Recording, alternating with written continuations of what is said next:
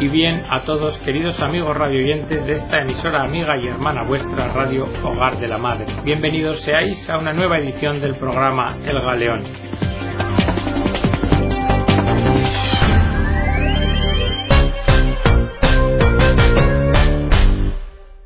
La de hoy es la tercera que dedicamos a nuestros hermanos mayores, los judíos.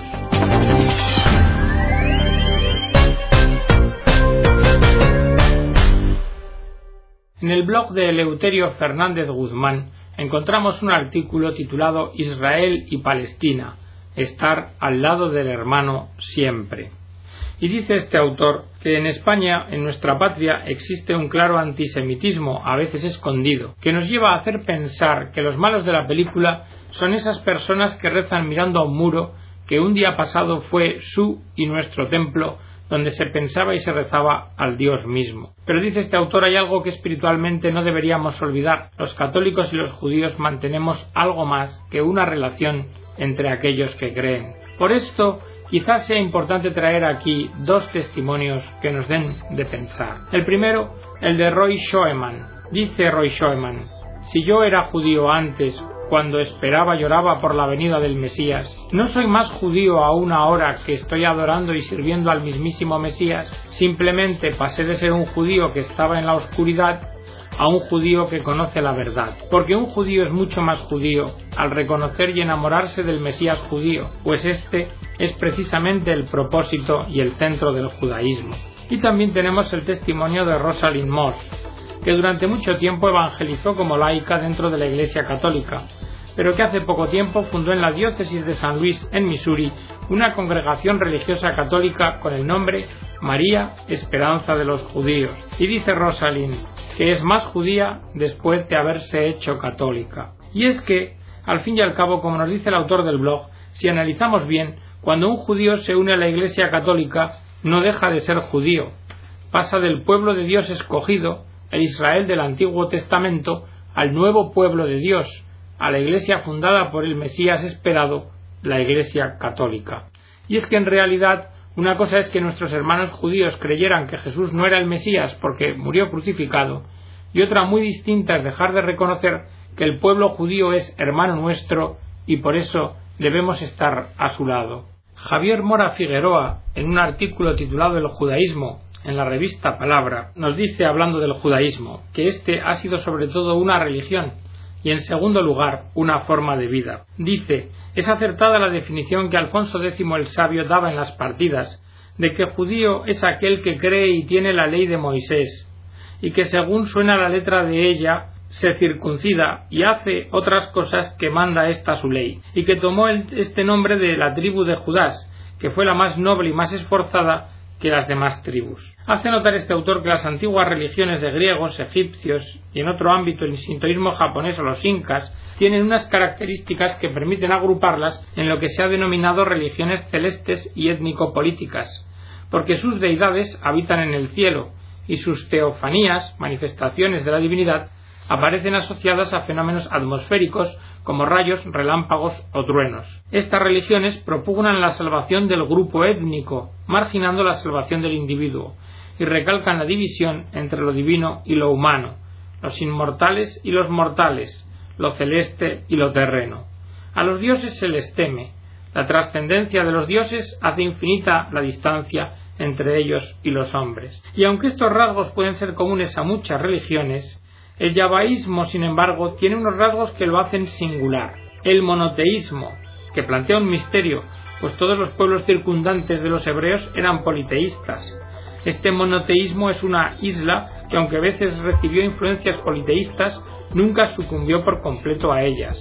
Otra circunstancia que diferencia es la condición ética de Yahvé, porque los dioses antiguos eran amorales, adúlteros, robaban, se engañaban, eran más capaces que los hombres de todo, incluso en la posibilidad de pecar. Pero Yahvé, sin embargo, es el santo, santo, santo, que es el modo hebreo de formar el superlativo.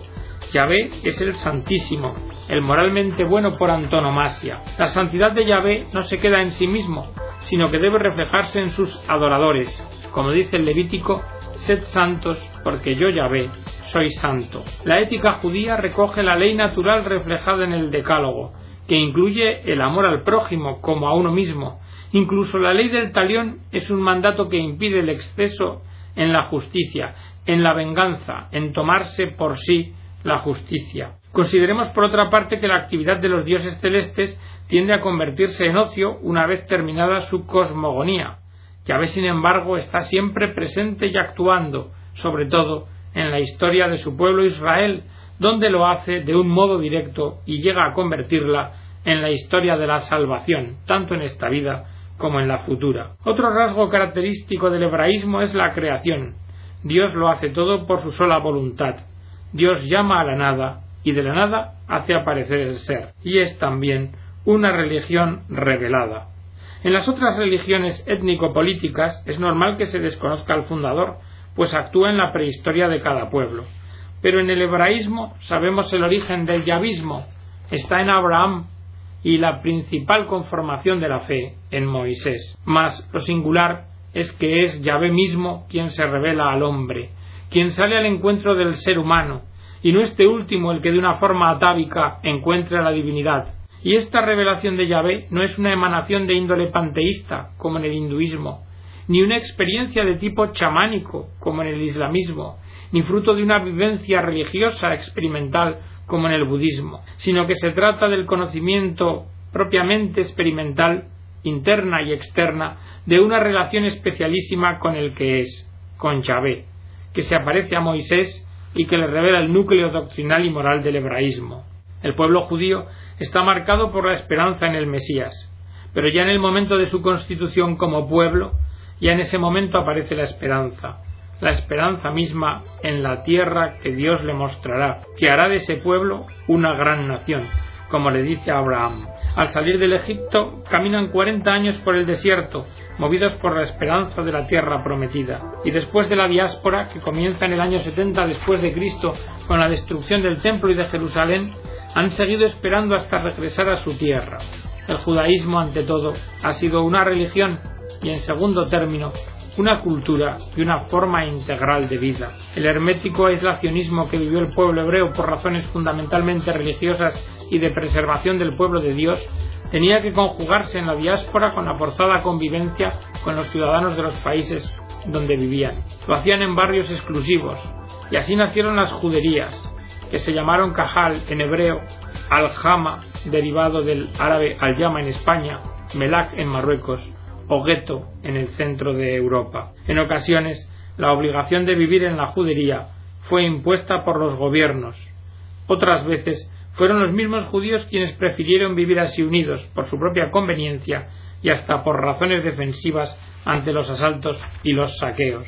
La primera sinagoga data del exilio a Babilonia, del año 586 a.C. Los judíos se vieron obligados a prescindir del desaparecido culto basado en sacrificios de animales, quedando la oración como única expresión del servicio divino. Así lo dice el profeta Oseas, ofrendaremos en lugar de toros el sacrificio de nuestros labios. Durante la diáspora, la sinagoga sustituyó al tabernáculo del desierto y al templo de Jerusalén, y en cada ciudad es el centro de la vida religiosa y cultural de los judíos. Se ha dicho con exageración que el judaísmo era una religión sin dogmas, pero Maimónides enumera trece artículos de la fe.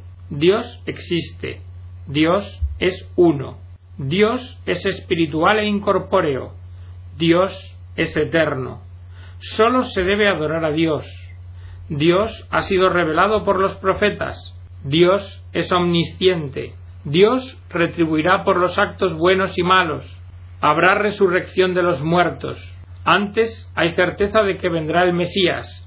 Moisés tiene preeminencia sobre todos los profetas. La Torá tiene la suprema jerarquía en doctrina. La Torá son leyes divinas del Sinaí. Todos estos artículos o dogmas se pueden resumir en tres, como se hizo en el siglo XV. La creencia en Dios, la divinidad de la Torá y la justa retribución en la vida futura. Hebraísmo y cristianismo. El 13 de abril de 1986, Juan Pablo II se convirtió en el primer papa que entraba en la sinagoga de Roma. La Iglesia había condenado el antisemitismo y había declarado que a los judíos no puede imputárseles ninguna culpa ancestral o colectiva por lo sucedido en la pasión de Cristo. Los dogmas que marcan la separación entre la religión judía y la católica son los de la Santísima Trinidad, con los misterios que del mismo se deducen, encarnación, Eucaristía y semejantes, y la doctrina relativa al pecado original. En definitiva, los que se deducen de la no aceptación de Jesucristo como Dios, como Hijo de Dios. No obstante, como dijo Juan Pablo II en esta histórica visita que hemos dicho, la religión judía no es extrínseca a nosotros, sino que en cierto sentido es intrínseca a nuestra religión. Por lo tanto, nos une al judaísmo una relación que no tenemos con ninguna otra religión. Sois para nosotros unos hermanos muy queridos y en cierto modo podría decirse que sois nuestros hermanos mayores.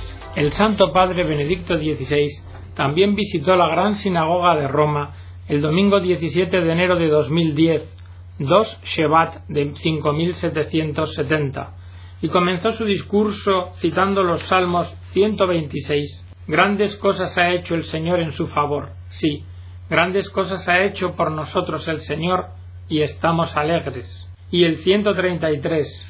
Oh, qué bueno, qué dulce habitar los hermanos todos juntos.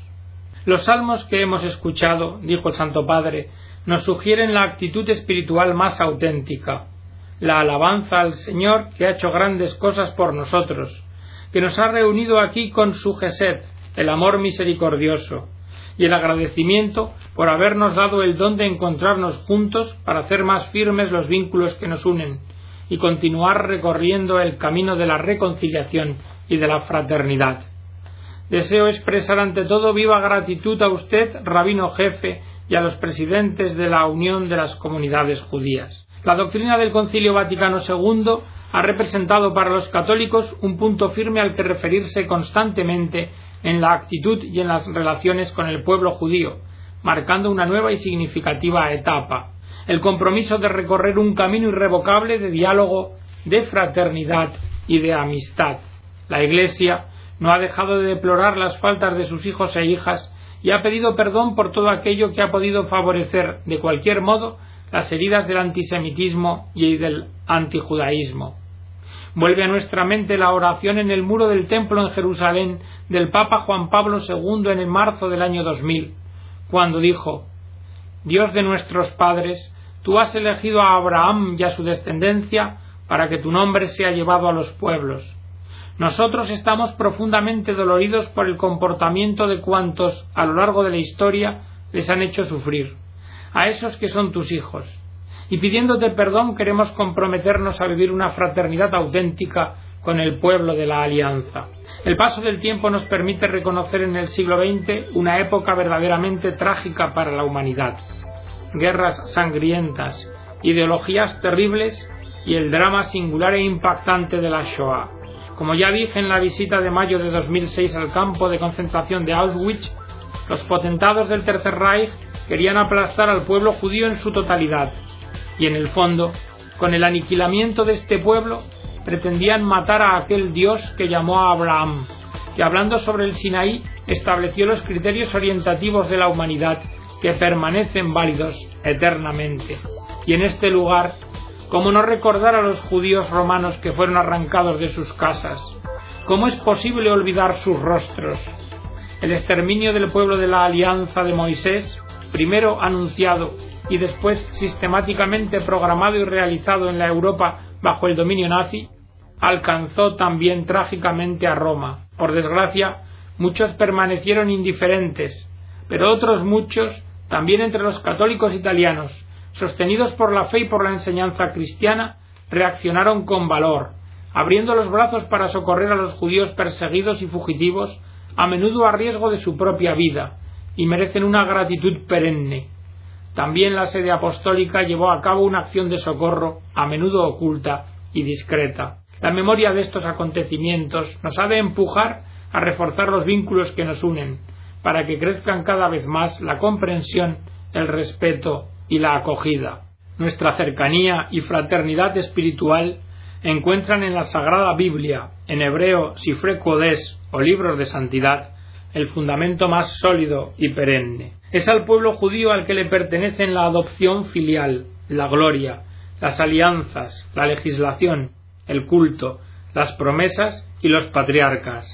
De ellos también procede Cristo según la carne, porque los dones y la vocación de Dios son irrevocables. También nos une el decálogo, las diez palabras o diez mandamientos, que procede de la Torá de Moisés, constituye la antorcha de la ética, de la esperanza y del diálogo, la estrella polar de la fe y de la moral del pueblo de Dios, que ilumina y guía también el camino de los cristianos. Las diez palabras iluminan el bien y el mal, lo verdadero y lo falso, lo justo y lo injusto, según los criterios de la conciencia recta de toda persona. Y Jesús mismo lo ha repetido en varias ocasiones, subrayando que es necesario un compromiso concreto siguiendo el camino de los mandamientos.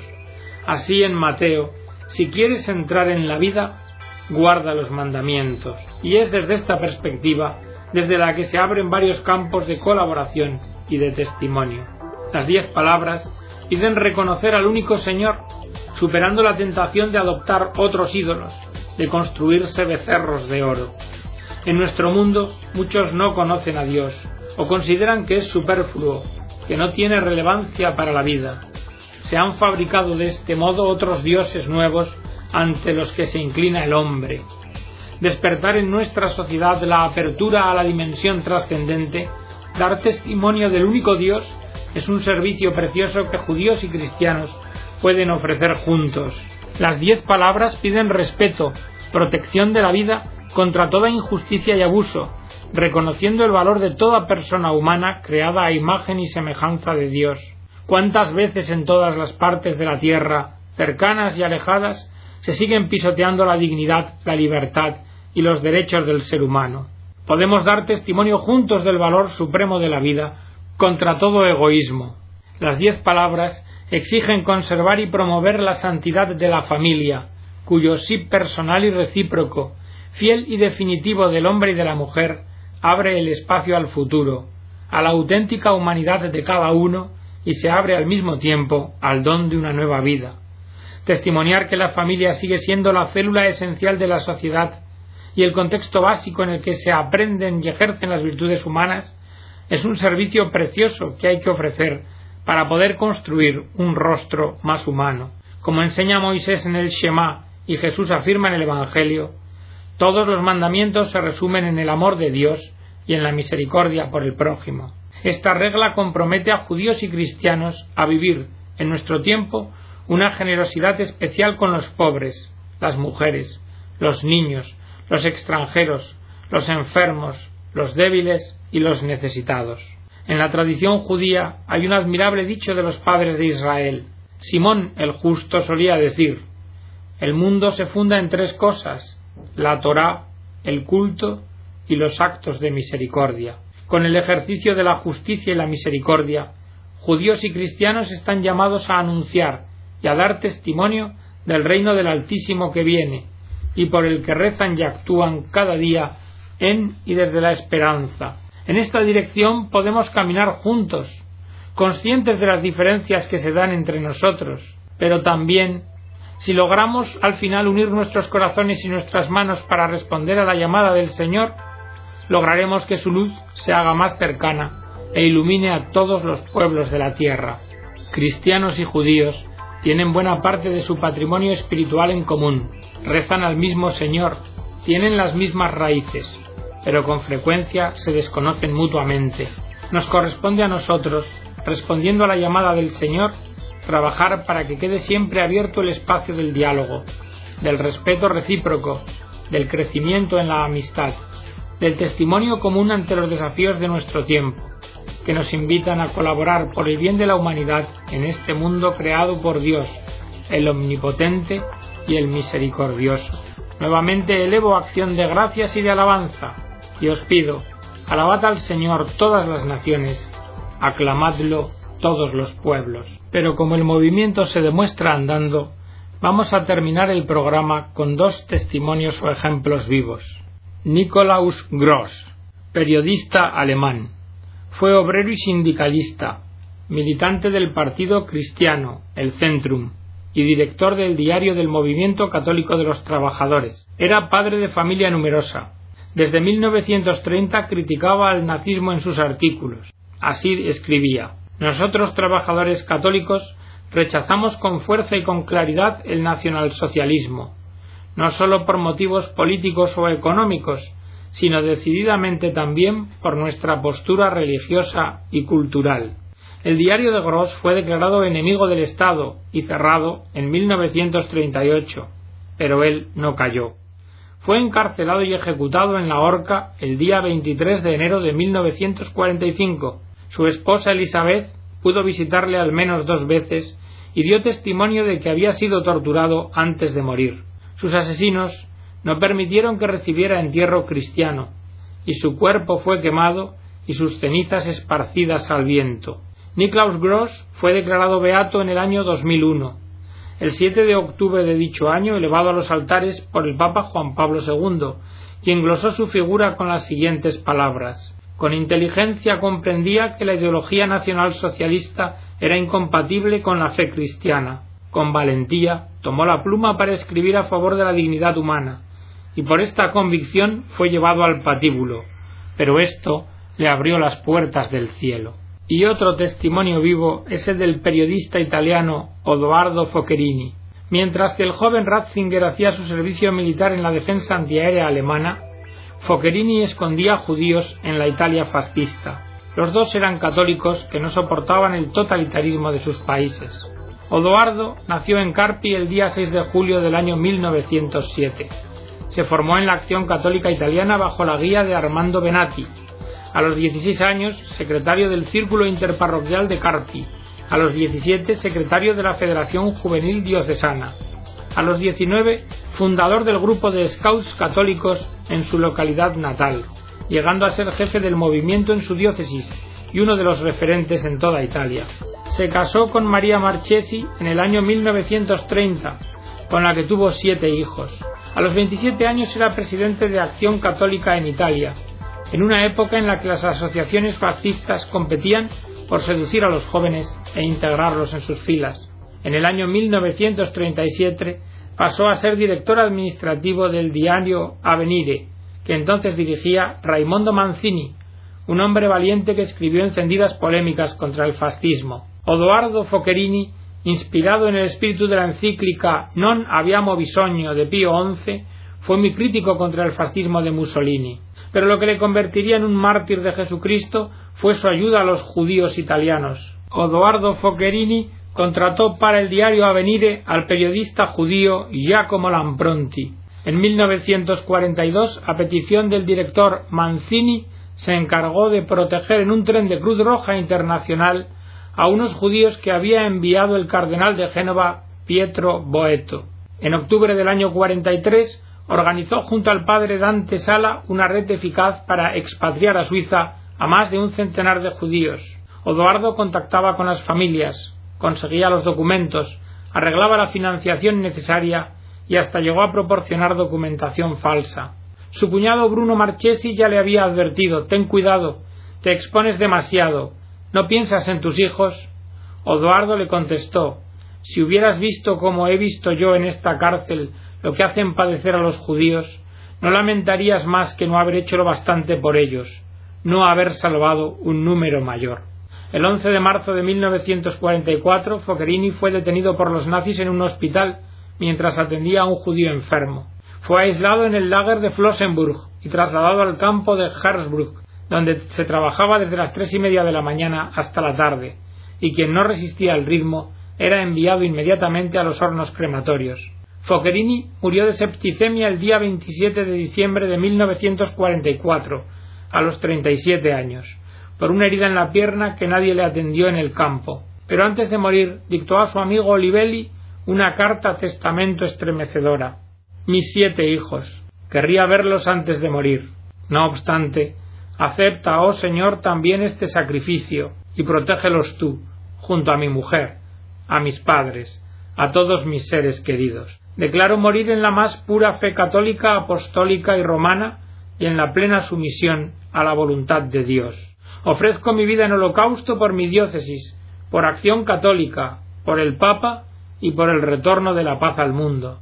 Os ruego que digáis a mi esposa que siempre le he sido fiel, que siempre he pensado en ella y que siempre la he amado intensamente. Y hasta aquí, queridos amigos, la edición del programa de hoy, esperando que haya sido de vuestro agrado y que hemos terminado con estos ejemplos vivos tomados de la web de Religión en Libertad. Que Dios os bendiga a todos.